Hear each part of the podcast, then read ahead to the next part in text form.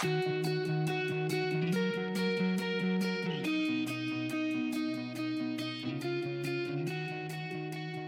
están? Gusto en saludarles. Por ahí tuvimos un problema técnico, ya había dado la introducción y luego la vuelvo a dar nuevamente. Estamos en vivo finalmente, estamos platicando aquí desde nuestras instalaciones en Neuropsique, desde nuestras instalaciones centrales que tenemos y donde producimos todo el contenido para redes sociales. Ahora sí que para Monterrey, para México y para el mundo, gracias a todos nuestros ciberescuchas, cibernautas y toda la gente que nos busca. Ahora, te voy a decir también una cosa. Este trastorno, yo te decía, no creas que se va a, curar solo. Me trabé. No se va a curar solo. No va a desaparecer. Lo que podemos hacer con la fobia social es que la ansiedad social, la fobia social, puedes evitar lo que yo te decía. Pues capaz sí que el maestro te dijo que ibas a presentar tú la clase ahora y no fuiste. Te reportaste enfermo puede pasar, pero si lo haces continuamente te vas a afectar. Entonces aquí, pues bueno, hay que enfrentarlo, fíjate, porque si no se trata, el trastorno de ansiedad social puede controlar tu vida. Alguien que tiene ansiedad social me va a entender esta frase de que el trastorno controla tu vida. Entonces la ansiedad, ¿y a qué me refiero con eso? Pues la ansiedad puede interferir con el trabajo, con la escuela, con las relaciones interpersonales, con tu capacidad para, para disfrutar de la vida. Además, cuando una fobia social, ¿qué pasa si una fobia social o una ansiedad social no se trata? Pues bueno, yo te voy a decir qué pasa. Pues el muchacho tiene baja autoestima. ¿Por qué? Pues porque no se siente capaz de interactuar socialmente. Entonces su autoestima se va para abajo. Va a tener problemas también mucho con la asertividad. No va a saber decir sí, no va a decir saber no, no va a saber poner límites, que es tan importante ahorita como está el mundo este, va, esta persona, eh, si no se trata, va a tener muchos diálogos internos de baja autoestima, de pensamientos negativos, no sirvo, no soy bueno, todo me da miedo, ese tipo de cosas. Eh, va a tener también mucha hipersensibilidad a la crítica. Ya sabrán, o sea, hay personas que son hipersensibles a la crítica. No le puedes decir nada porque mira, ¿qué pasa? Se van hasta el suelo si le dicen, oye, ¿sabes qué? Tu, trabajo no estuvo bien. O sea, entonces a veces son muy hipersensibles cuando, oye, ok, es tu opinión, la respeto, está bien, yo no la comparto, o sea, mi trabajo creo que le puse mucho empeño, yo sé lo que sé, o sea, y que lo puedes defender, entonces a veces hay mucha hipersensibilidad de la crítica, no se ha desarrollado eh, cierta resiliencia para aguantar eso. También tenemos muchas habilidades deficientes cuando no se trata la fobia social. ¿Por qué? Pues porque no sabes.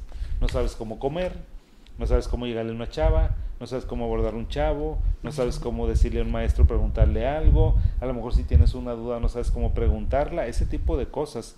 Eh, también tienes eh, otra complicación, es aislamiento y relaciones sociales muy difíciles logros académicos y profesionales deficientes. Este mundo de ahorita, este mundo globalizado, pues sabes qué, nos requiere no solamente habilidades cognitivas, a lo mejor puede ser un cerebrito y a lo mejor puede ser un genio en lo que haces.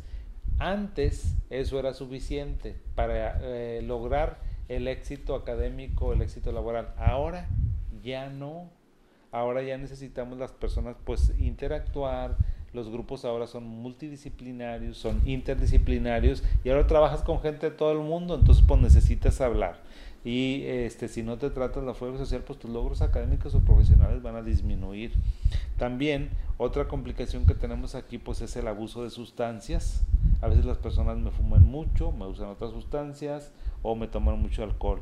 Y ya cuando la situación está muy, muy difícil, que me dicen los chavos, ¿sabes qué? No encuentro la salida no le encuentro sentido a este business y entonces ya están pensando en que a lo mejor ya no quieren vivir, que la vida no tiene sentido, no valdría la pena, pues por eso. Entonces, bueno, ¿cómo lo prevenimos? ¿Cómo prevenimos la fobia social, la ansiedad social? No hay una forma de prevenir que a lo mejor alguna que se te desarrolle un, un padecimiento, pero sí cuando lo estés identificando, yo creo que lo primero, siempre yo les he dicho, lo más importante es identificar lo que nos pasa. Cuando alguien identifica lo que le pasa, sabes que ya llevaste, ya estás en la mitad del camino, ya lograste 50% de tu tratamiento, de tu, de tu, recuperación, porque ya sabes lo que te está sucediendo. Entonces, si ves eso, pide ayuda. ¿Sabes qué? Háblalo con tu mamá, háblalo con tu papá, háblalo con algún maestro, háblalo con algún amigo. Yo quiero que este video lo veas, lo veas, lo analices, lo medites, porque necesitas hablar sobre eso que te está sucediendo, porque eso que te sucede no es normal hay que pedir ayuda. Puedes pedir ayuda inclusive por las redes sociales. ¿sí? Otra manera de prevenir la fobia social eh, cuando ya estás en tratamiento es que lleves un diario. Porque sabes qué? Porque ese diario te va, dices, ok, a mí me da miedo ir a los tacos, me da miedo ir a la escuela, me da miedo cuando voy caminando a la secundaria, me da miedo, todos los miedos que tú vayas teniendo, anótalos en tu diario para que vayas llevando como que un recuento y sabes que te ayuda mucho que si tú anotas tus miedos, luego categorízamelos. Dime, este lo puedo enfrentar, este más o menos, o sea, si tienes 100 miedos, califícalo donde uno es el más es el, el, que más puedes hacer y el 100 es el lo peor. Es como que tu coco más grande y ahí podemos hacer muchas cosas por eso. Entonces, llevar un diario por semana mucho. Ahora, Vamos a establecer también otra cosa que te puede ayudar a prevenir esto, es vamos a establecer prioridades en nuestra vida. ¿Sabes qué?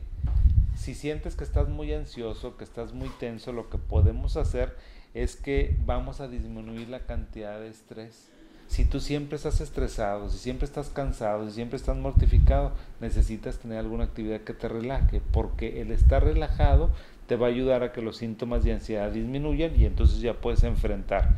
Entonces, vamos a asegurarnos de utilizar tiempo suficiente para lo que nos guste. Cocinar, bailar, escuchar música, ver la tele, tal, tal, tal, algo de eso. Y algo muy importante, evítame usar sustancias. O sea, si tienes un trastorno como este que te estoy hablando, como este trastorno de ansiedad social, no uses sustancias. No, no uses sustancias, no te metas tanto en las redes sociales, no te metas tanto a lo mejor a los videojuegos, no te metas, que no te llame tanto la atención los aparatos electrónicos, porque eso lo único que está haciendo es que evites. Entonces, ¿qué necesitas hacer? Tú necesitas enfrentar las situaciones que te dan miedo. No hay otra. Oiga, doctor, es que no puedo. Si no puedes, ven a tratamiento conmigo o con algún otro colega. ¿Para qué? Para darte algunos medicamentos oye doctor, ¿a poco con medicamentos me voy a curar? ¿A poco me, me, va, me va a quitar el miedo que tengo a enfrentar a las chavas? Pues no, para eso no te va a servir. Lo que te voy a ayudar es que el medicamento te va a relajar mucho. Vas a estar muy tranquilo, la cara ya no se te va a poner tan roja, ya no vas a temblar, ya no vas a sudar tanto, el corazón ya no se te va a acelerar tanto. O sea, voy a disminuir mucho los síntomas físicos cuando te doy tratamiento farmacológico o bien voy a disminuir tus pensamientos negativos, cognitivos, todo el mundo me está viendo. Yo le digo, oye, pues, ¿eres el papa o qué? O sea, o sabes que es que eres el presidente de los Estados Unidos o eres un figurón bruto como para que la gente deje de estar haciendo lo que está haciendo para mirarte a ti. Entonces, a veces con la terapia cognitivo-conductual, esta que me preguntaban también en un TikTok. Eh, esa terapia también nos ayuda muchísimo porque te ayuda a que pienses racionalmente y que cuando tú vas a dar una clase, por ejemplo, si me dices, doctor, ¿qué hago? Cuando si tengo fobia social, yo te voy a decir, ¿sabes qué? Piensa en que tú eres el que más sabe sobre ese tema. Nadie más sabe sobre ese tema más que tú. Los demás ni lo leyeron, ni lo estudiaron, tú eres el experto, a veces ni el maestro lo estudió, o el maestro sabe un poco, pero tú eres el experto. O sea, cuando uno se planta en una situación, tú tienes que pensar que tú sabes esa clase porque tú la estudiaste. ¿Y a poco les estoy mintiendo? O sea, si tú eres el encargado de finanzas, ¿qué te va a decir? ¿Qué te va a estar preguntando el jefe? ¿Quién sabe de finanzas? Pues tú. ¿Quién tiene todos los números? Pues tú. ¿Quién sabe de eso? Pues tú. Nadie más sabe, oye, es que me van a decir cosas, me van a cuestionar, pues por supuesto, pero nadie sabe más que tú. Entonces te necesitas enfrentarte. Oye, doctor, es que voy a el ridículo cuando estoy en los tacos. Le digo, fíjate cómo está el puesto de los tacos, está pero a reventar. Y todo el mundo lo que está haciendo es, oye, a mí, a mí, a mí, a mí. Nadie ni nos pela. Si no somos artistas, a nadie le importamos, ¿verdad? Entonces hay que cambiar esos pensamientos. O sea, si tú me dices exactamente qué es tu miedo, yo te voy a decir cómo lo resuelvas. Sí, porque otra gente dice, oye doctor, no hombre, me van a ver que toda la cara se me puso roja. Pues, ¿Quién te va a ver la cara? Pues sí, o sea, estás muy bonito, muy bonita o qué, o sea, para que te estén viendo. Pues no, nada más uno le echa una sanjuaneada a una persona y ya, y uno anda con sus cosas de aquí de la cabeza, ¿verdad? No tiene tiempo como para andar observando a ver si la otra persona está sudando, no está sudando, está respirando, si no está respirando. Nadie se va a dar cuenta. Y otra cosa que también a veces los, los chicos que tienen fobia social dicen, es que es como si las otras personas tuvieran rayos X o así como si fueran, no sé, o sea, que te traspasan todo el cuerpo, van a ver que el corazón está acelerado y que traes gastritis. Nadie se va a dar cuenta, nadie puede hacer eso.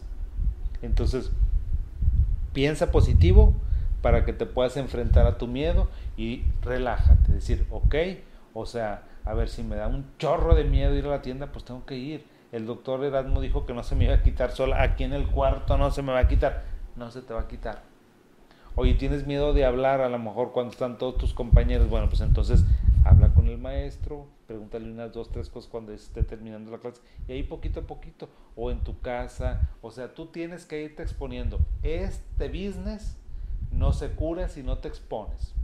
Si tú no te expones a las situaciones sociales y no quiero que te expongas, precisamente por eso quiero que lleves un diario. Porque un diario yo te voy a decir, a ver, esta es la situación 100, esta la vamos a dejar hasta el final. Vamos a enfrentar la situación 1 ¿Cuál es la situación? Una, oiga, doctor, pues es que antes este, les hablaba mucho a mis primos y ahora no. Ah, bueno, ¿eso crees que lo puedes hacer? Sí. Ok, ¿y qué haces con tus primos? No, doctor, pues me ponía a jugar con ellos. Bueno, pues ponte a jugar otra vez en línea. Es que sabe que se conectaban y yo me metía ahí. Bueno, pues vuélvelo a hacer, o sea, poquito a poquito. Y te decir, oye, ¿dónde andaban? No, pues tenía un chorro de trabajo. O sea, ese tipo de cosas, o sea, hay que ir enfrentando estas situaciones para que se nos quite. ¿Sí? Yo espero que este programa que hicimos de fobia social, de ansiedad social, les pueda servir, que lo compartan por favor porque esta enfermedad es muy frecuente y que todas las dudas, todas las preguntas que tengan por nuestras plataformas que están apareciendo en este momento aquí, me hagan todas sus observaciones, todos sus comentarios y con todo gusto estoy para servirles en esta patología y en otras que a lo mejor ustedes vayan teniendo. Espero que nuestro contenido lo encuentren. Eh, de utilidad para ustedes y ya veremos si lo hacemos en una parte o en dos partes porque se hizo súper, súper largo. Si, si, si, hacen dos partes, nada más les voy a decir, oye, esta es la parte 2, esta es la parte 1 y esta es la parte 2. Y ahí te encargo que me veas la parte 1 para que puedas entender, porque a lo mejor vas a decir, ¿de qué está hablando el doctor? Ya se chisqueó. Todavía no me he chisqueado. Luego a lo mejor hacemos un video de esos que dicen, oye, ¿es cierto que los psiquiatras están más locos que los pacientes? Ya luego hablaremos de eso, ¿ok? Les deseo lo mejor de este y todos los días y nos estamos viendo por aquí. Hasta pronto. Bye.